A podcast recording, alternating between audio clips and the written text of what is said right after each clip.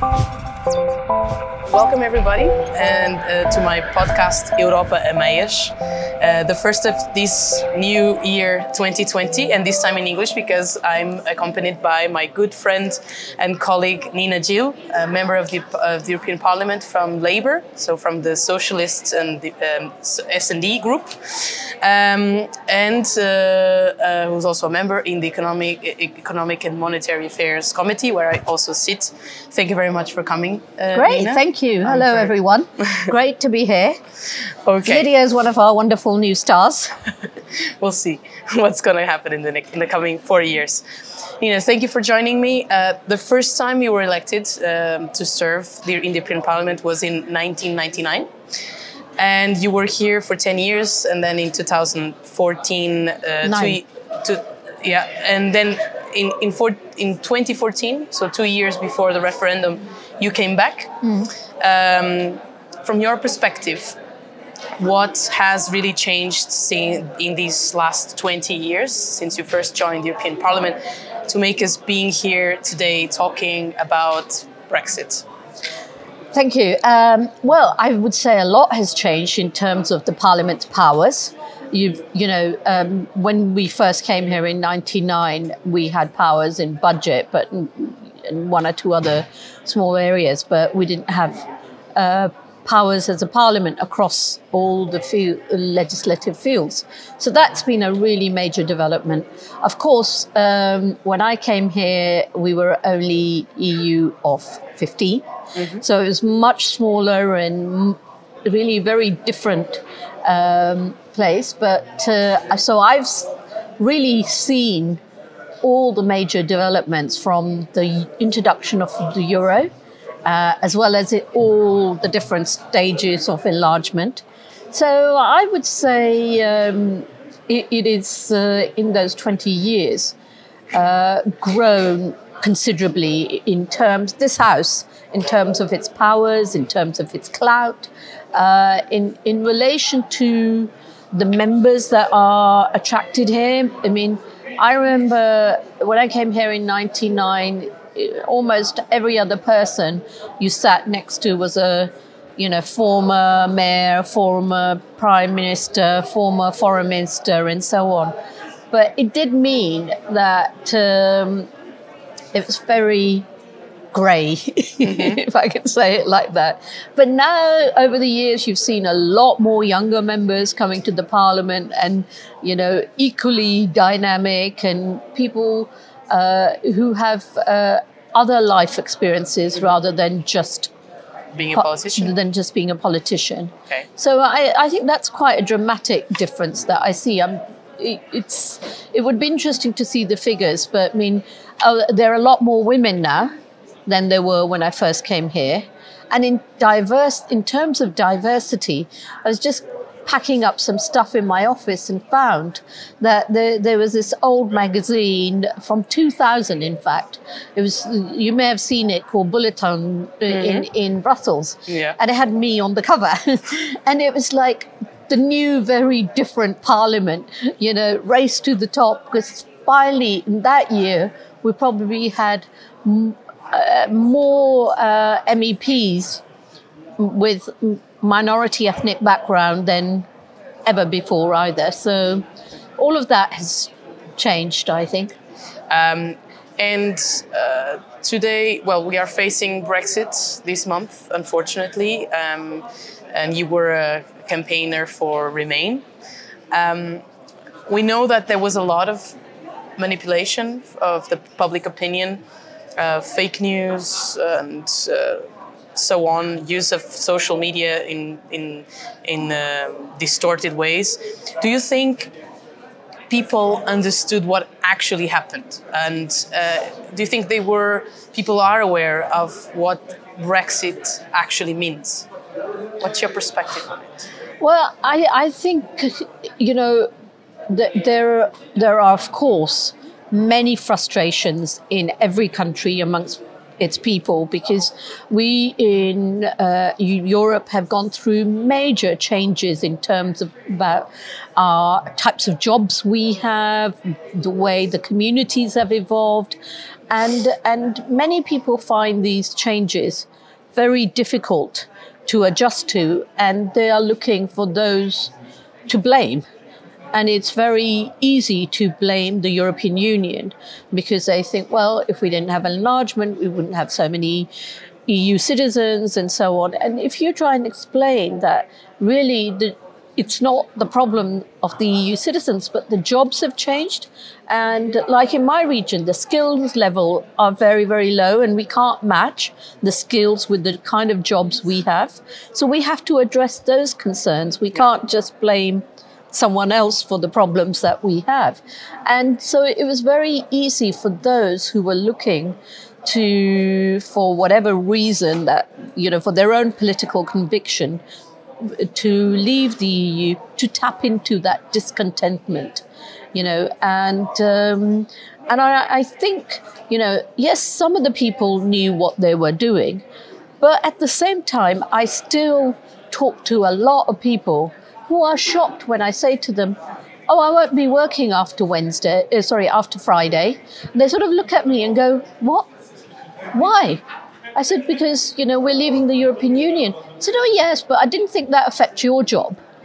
you know? So, I mean, there are a lot of areas where people just don't, don't understand the extent the, the, or the, the, the, decision. Yeah. And those who had voted leave, I mean, after the vote, after the referendum, I received huge, huge numbers of emails from across my uh, region, which is quite a big region. You know, it's it's almost six million people, and um, and people were writing in, in their thousands, saying, "I voted Leave, but I didn't realise it would affect my daughter's fiance." Who happens to be Greek, or I voted uh, leave, but you know, and and I didn't realise my family or my carer would be affected. You know, so there were lots and lots of people who were didn't rightly informed about. Yeah, and, and I would say that even now, those very same people can be tapped into their discontent because in three and a half years, nothing has changed for them. They have seen, you know, basically they've seen bickering about Brexit. So the attitude is, oh, let's just get on with it and do it yeah. without really thinking what are the consequences. And what really pains me is that many of my constituents are going to be very badly hit because, you know, um, we have some um, big research programs where we had researchers from European uh, community all working together and uh, many mixed marriages. And this is impacting the universities and our research institutions.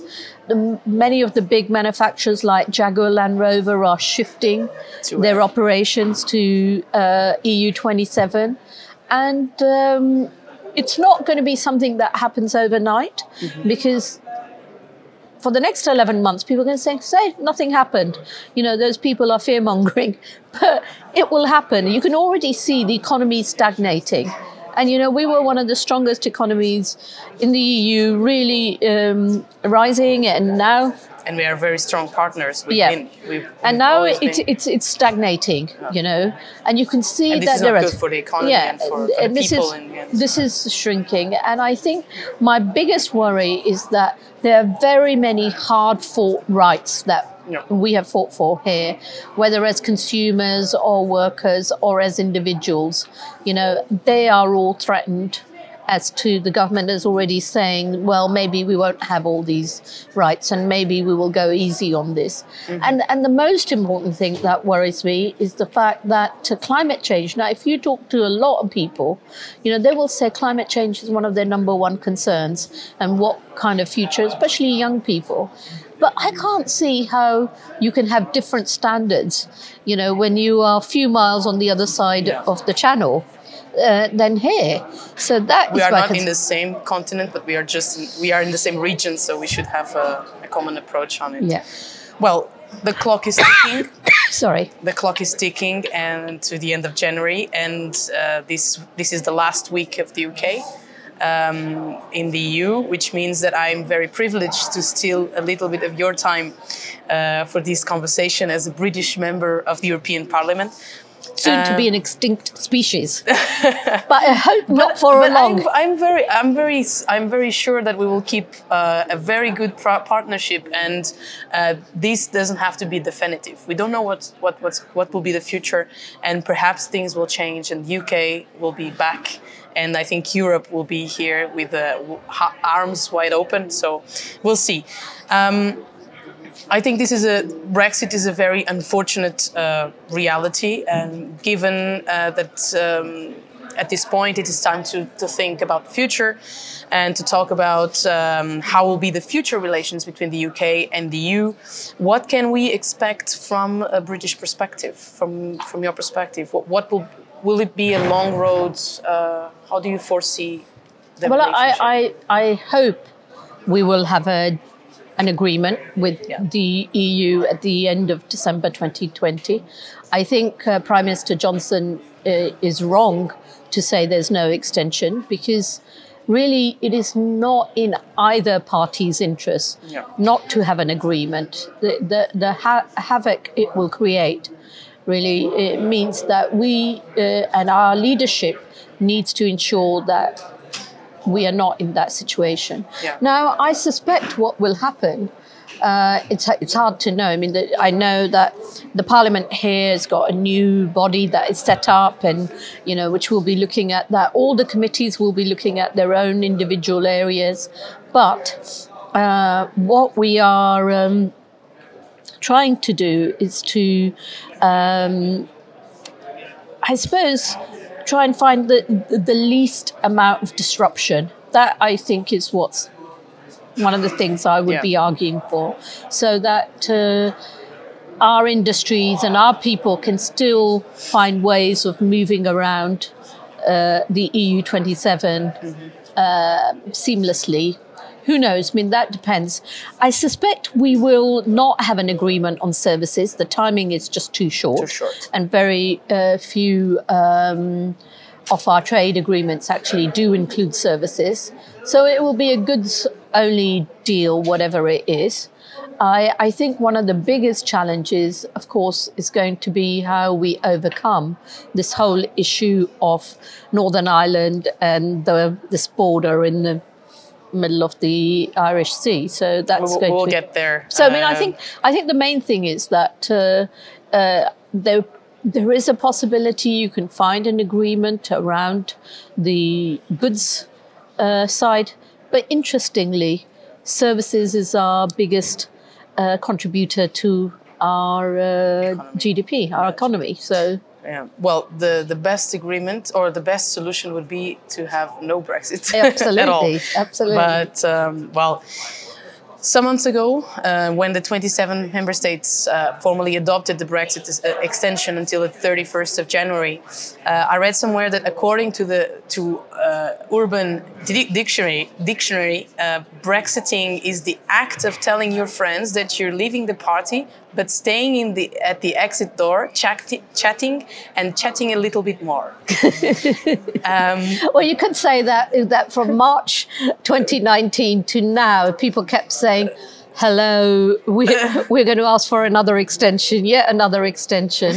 um, interesting concept this one. Uh, but do you think the the 11 months we have to conclude the, uh, an agreement uh, between the UK and the EU will be enough? You already mentioned that you're concerned about the services part or you th- you think we can still expect uh, a flirting uh, for a long time at the door with, with the You UK see, I, I think with this prime minister, um, his main mantra is to get Brexit done. So he will try and claim it's all done now, and everybody would move on. On 31st of January, we've done Brexit, it's over. And he's not really opening the next chapters to any kind of parliamentary scrutiny or anything like that. And uh, so I am really concerned as to the level of public engagement there will be yeah um, over the next 11 months and how much we'll know how this deal is going. But my biggest worry is that we could find ourselves in a position where there is a no deal at the end of December 2020.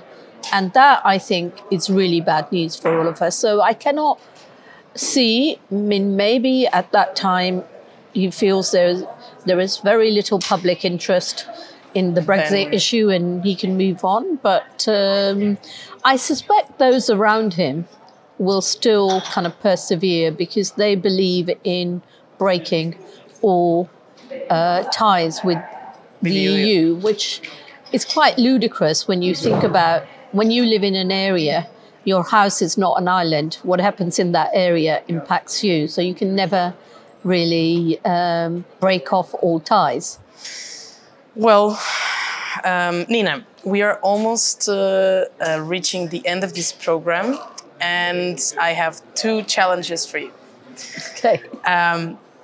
And this is going to touch the issue you just mentioned, the Irish border. So, as we know, the Irish border issue um, has proven to be arguably the biggest problem in delivering Brexit since the referendum, and the expression uh, backstop has become very popular.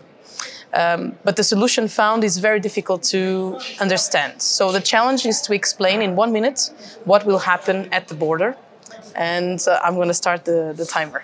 Oh gosh. I, One, thi- two, I three, think there will start. be there will be checks um, by um, uh, the British customs uh, at the borders, Mm-hmm. but uh, I think it is not that straightforward to do checks, as you know. So there will be um, a they will be supervised by the EU twenty seven. You know they'll be overseeing all of them. So I'm not sure where we're going on the sovereignty on that. But uh, I have yet to find any of the Brexit ministers being able to describe what happens in terms of checks because they keep saying there's going to be technology that is going to be introduced that's going to be speed um, fast uh, tracking these things? I have no idea. So I'm sorry to say that nobody seems to be able to say how the checks will happen. They just say it will be with some new technology. So hopefully we will have innovation serving. Uh, the Yeah, We don't the, know the innovation we haven't got yet, but we'll get it in the next 11 months. You know, in three and a half years, we didn't get there. One thing that I'm very concerned, and this is usually not conveyed in, in, in this way, is exa- it's, it's, is the peace among the, the among Northern Ireland or between Northern Ireland and uh, the Republic of Ireland. Um, we, we are well, we, are, we don't live in that area, but we know that uh, historically it's been a very difficult, uh, uh, um, a lot of tension in between uh, the two sides of the border. And one thing we have to, to, to keep in mind is that the European project is a peace project. And uh, if anything, at least to keep the border there uh, safe and, and, um and, um, and in a peace, uh, uh, peacefully uh, mode. So the second challenge is uh, a little bit easier. Okay. don't worry. Um, I don't have anything with me. I don't. It's just it's just a question. Um, imagine that you could keep the UK in the EU. Um, that was in your hands, but you would have to wear Boris Johnson's hairstyle uh, for the rest of your life. What would you do? I, I wear Boris Johnson's hairstyle for the rest For of my life. That's great. I can already picture that. Although Uh, I will look nothing like Boris Johnson. so, Okay. Uh, Neena, thank you very much for joining me in this podcast. It was a pleasure to be to have you here. With me, and I have a tradition at the end of this podcast. Um, I usually offer this uh, a pair of socks, and I think you're going to like it because they are very special uh, to oh, me. wow. They are made in Europe. There's the, the hashtag. Um, and in this historical uh, moment and, and period, I'm very glad that you accept Thank them. you. That and I'm so sure you will wear them uh, in a, in a, in a um, I'm gonna nostalgic, live in but in a, also in uh, looking at the future and perhaps already imagining the UK coming back to the EU. Neena, Thank thank, you you. so much. Thank you. That is so nice. Thank you very much for watching and um, foi um podcast especial sobre o Brexit e no próximo estarei de volta novamente em português. Obrigada.